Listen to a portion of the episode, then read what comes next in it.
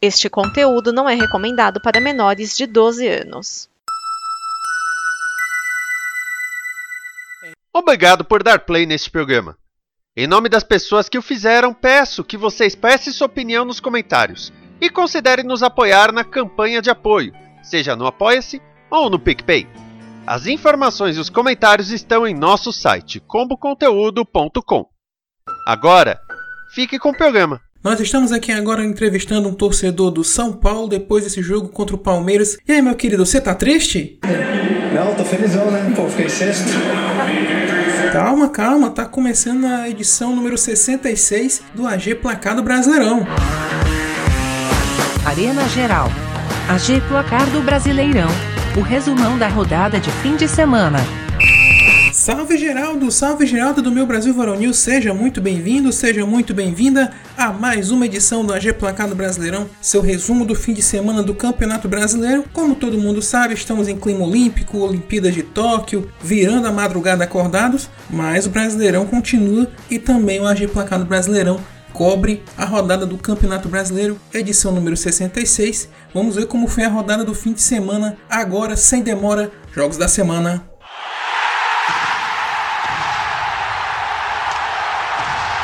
No choque rei pré-quartas de final da Libertadores, um 0 a 0 polêmico entre São Paulo e Palmeiras. O tricolor começou melhor a partida apostando na velocidade de Marquinhos pelo lado esquerdo.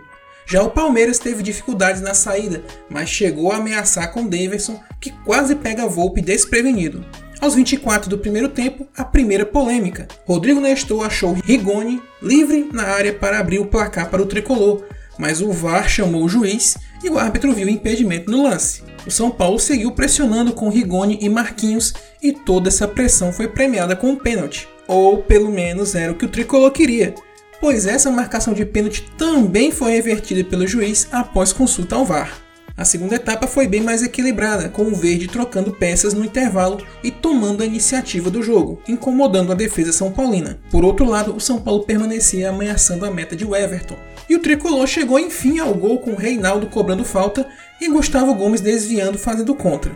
Porém, o VAR atacou novamente e encontrou impedimento de Miranda no lance, olha só. Essa terceira anulação causou revolta nos jogadores do São Paulo na comissão técnica e na diretoria também, que disse que ia na CBF reclamar, mas por enquanto ficou nisso, 0 a 0 ruim para ambos. O Verde vê sua gordurinha na liderança acabar e o São Paulo continua no Z4. Se o clima estava tenso dentro de campo entre São Paulo e Palmeiras, o clima começou tenso fora dele lá no Beira Rio. Antes do jogo, algumas pessoas que se passam por torcedores foram pressionar de forma agressiva os jogadores do Internacional na saída do ônibus do hotel no Beira Rio. Obviamente não adiantou de nada, empate em 0 a 0 contra o Cuiabá. E o Dourado foi o melhor na primeira etapa, neutralizando o Inter e atacando. Guerreiro, surpresa na escalação do Colorado, era acionado com frequência e até finalizou com perigo. A melhor chance, no entanto, foi do Cuiabá com o Clayson tirando tinta da trave colorada. Guerreiro saiu de campo no intervalo e o Inter não melhorou. Seguiu pressionado pelos visitantes, que eram mais agudos no ataque. O problema é que o Dourado empilhou chances perdidas, não se aproveitando do espaço dado pela defesa do Inter. Mesmo com mexidas, o Inter permanecia o mesmo e o Cuiabá acabou perdendo a chance de ganhar. Ambos seguem ameaçados. Inter na beirada e Cuiabá mais na beirada ainda do Z4. E segue o drama gremista. Derrota por 1 a 0 contra o Bragantino fora de casa.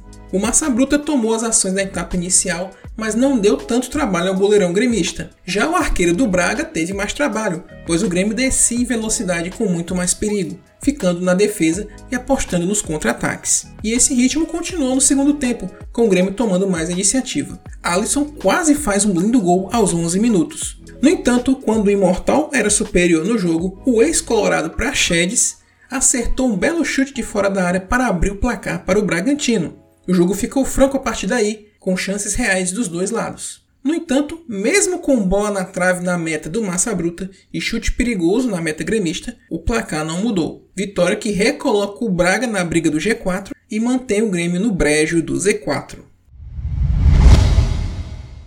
E o Flamengo, hein? Renate e seus comandados estão passando o carro em todo mundo. A vítima da vez foi o Corinthians, 3 a 1 na Neoquímica Arena. Pressionando o timão no seu próprio campo de defesa desde o início, não demorou muito para o Mengão abrir o placar com o Everton Ribeiro acertando o chute de fora da área. E o domínio rubro-negro não parou aí e virou ainda mais gols. Gustavo Henrique, em cobrança de bola parada, ganhou de Fagner e ampliou de cabeça. E o passeio seguiu com Gabigol, que recebeu ótimo cruzamento de Bruno Henrique para decretar 3 a 0 e isso só no primeiro tempo. Na saída do intervalo, o Gil, zagueiro do Corinthians, foi lá meio que pedir pro Gabigol tirar o pé, né? Parar de fazer tanto gol. E parece que foi atendido. Sofrendo menos do que na etapa inicial, o Corinthians não conseguiu produzir muito. Só no final do jogo esboçou algum tipo de reação. Aos 43, Vitinho fez um bonito gol e diminuiu para o Corinthians. Depois de uma abafa final sem nenhum resultado, o jogo terminou assim, 3 a 1 Flamengo. Corinthians fica estacionado no meio da tabela e o Flamengo, com dois jogos a menos, volta a encostar no G4. Olha o Mengão! Outro que também está se destacando é o Atlético Mineiro e o Galo agora está coladinho no Palmeiras. Vitória sobre o Atlético Paranaense por 2 a 0 em casa. Mesmo sem Cuca, suspenso, e Hulk com conjuntivite, o Galo foi superior por boa parte do primeiro tempo, com mais posse de bola, porém pecava nas finalizações. Furacão poupou alguns jogadores e se fechou na defesa, tendo dificuldades para atacar. O jogo só esquentou para valer na segunda etapa, com o Atlético Paranaense mais presente no ataque, e teve uma grande chance de pular na frente com o Jadson. Porém, o Galo, que não jogava bem nesse momento, conseguiu abrir o placar em cobrança de pênalti sofrido por Nátio Fernandes e convertido por Eduardo Vargas. E o Vargas, depois de marcar esse gol, deu uma de garçom. Foi dele a assistência para o gol de Neto, que contou com um desvio na zaga para pegar o goleiro Bento desprevenido. Se você acha que já teve muito Vargas no jogo, tem mais um pouquinho ainda. Deu tempo dele ser expulso no fim do jogo por segundo amarelo. Nada que prejudicasse o Galo, que está a um ponto do líder. Já o Furacão volta apenas a observar o G6 de longe.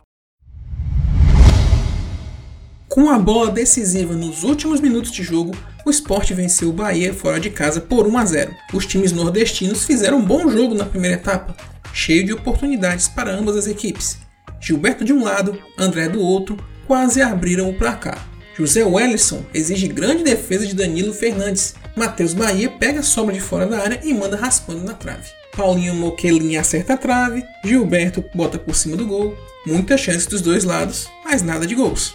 A partir do intervalo, o jogo mudou um pouco. O Bahia veio para cima e o Sport se recua, mas se mostra perigoso nos contra-ataques. Rossi perde grande chance dentro da área, Galdesani, Conte, Patrick e Gilberto seguem perdendo chances para o tricolor. Como naquela média quem não faz leva, no finalzinho do jogo o Leão acha seu gol.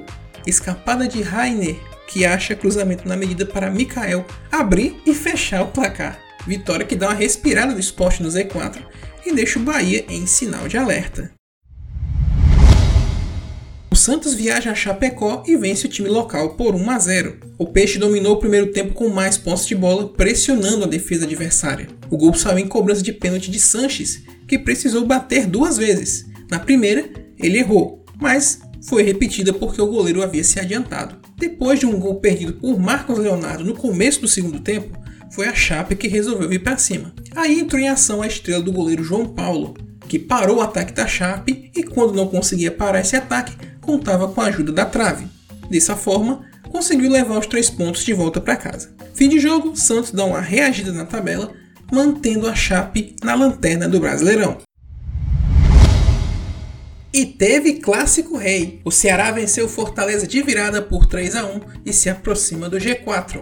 O Leão de Voivoda começou pressionando o Vozão e rapidamente pulou na frente do placar aos 10 minutos com Tinga. O Ceará só finalizou a primeira vez aos 36 minutos e foi justamente o gol de empate. Jogada de Lima pela direita com gol de Kelvin. No segundo tempo, o Ceará melhorou bastante e, mesmo com Fortaleza ainda chegando no ataque, as chances não eram tão perigosas. Até os 30 minutos, o jogo parecia que ia acabar empatado, mas aí veio o Vozão e desempatou com Kleber de cabeça aos 38, não sem antes o VAR fazer a sua checagem. Minutos depois, o golpe de misericórdia do Vozão, o gol que nós vamos ouvir agora. Com fé no pé!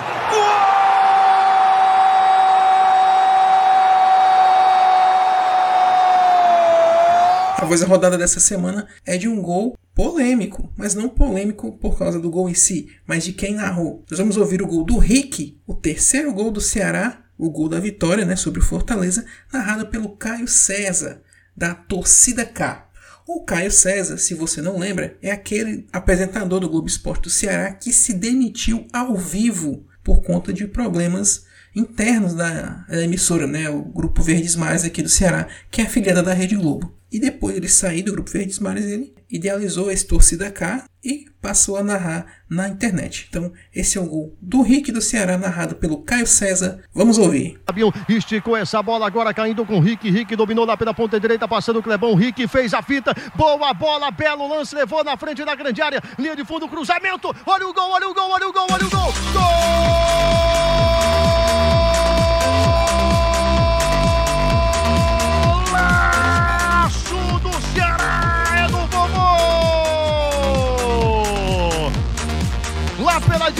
Rick fez o que quis, passou por um, por dois na entrada da grande área. Ele toca pro fundo do gol, a bola vai mansamente pro fundo da rede. Rick, esse garoto sabe, hein? Esse garoto tem o dom. Na grande área, quando eu pensei que ele ia tocar para alguém, mandou entre as canetas do Felipe Alves pro fundo do gol do Fortaleza, sacudindo a rede do tricolor.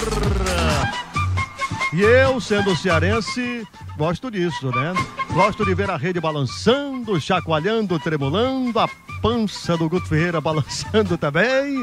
E o povo todo se emocionando aqui com o gol do Rick na torcida cá. Resultado esse que freia o Leão na busca pelos ponteiros e faz o Vozão se aproximar do G6.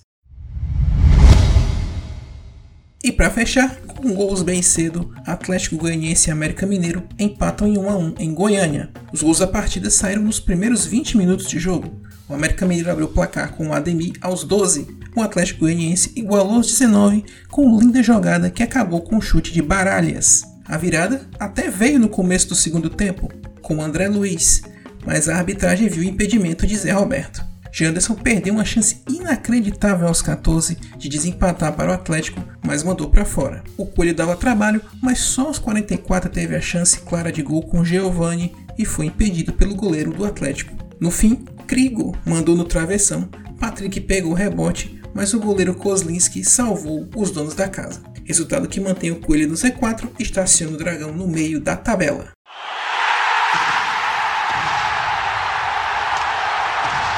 Classificação do Brasileirão. Essa é a rodada de número 14, né? Faltam 5 rodadas para o final do primeiro turno e já temos uma disputa boa ali no G4, né? O líder Palmeiras com 32 pontos, mas em segundo lugar está o Atlético Mineiro com 31, um ponto atrás. Fechando o G4, Fortaleza e Bragantino com 27 pontos. E no Parazão da Pré-Libertadores está o Flamengo com 24 e o Atlético Paranaense com 23.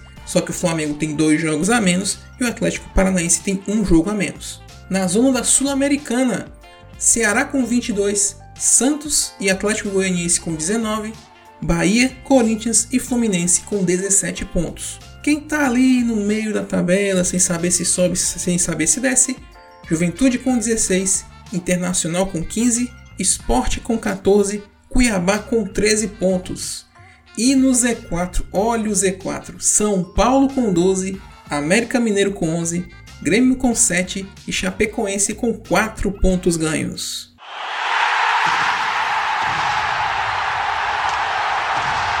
Próxima rodada do Campeonato Brasileiro, rodada de número 15, vai ser em 4 dias diferentes: sexta, sábado, domingo e segunda. E já vamos avisando que o jogo entre o Sport e Red Bull Bragantino, na sexta-feira, às 7 horas da noite, não estará na análise do AGPB da semana que vem, tá certo?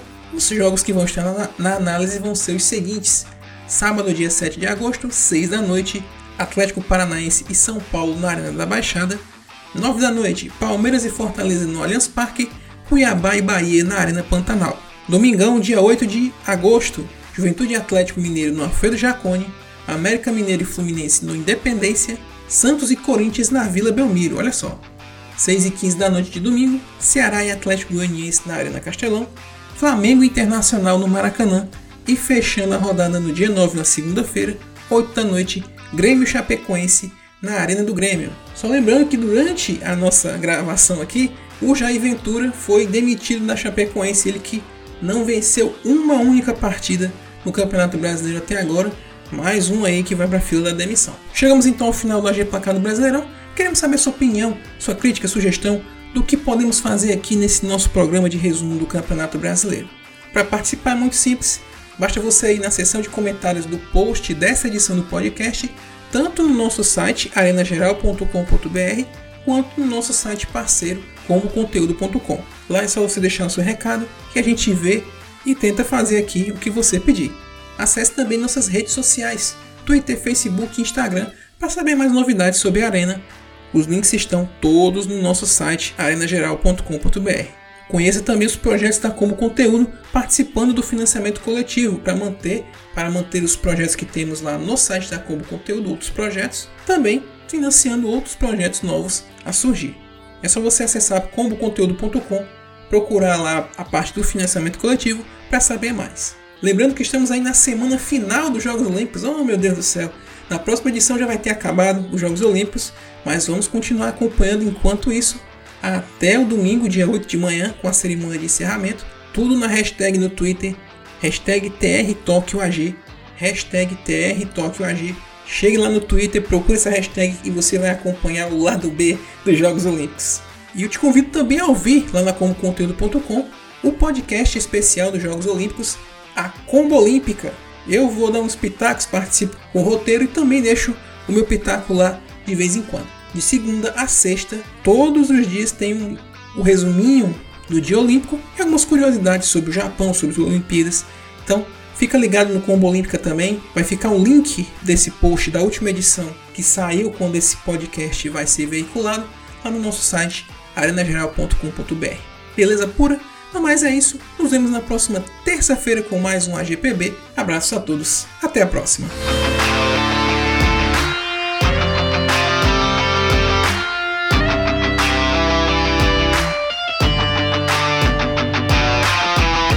Esta é uma produção da Combo. Confira todo o conteúdo do amanhã em nosso site comboconteúdo.com.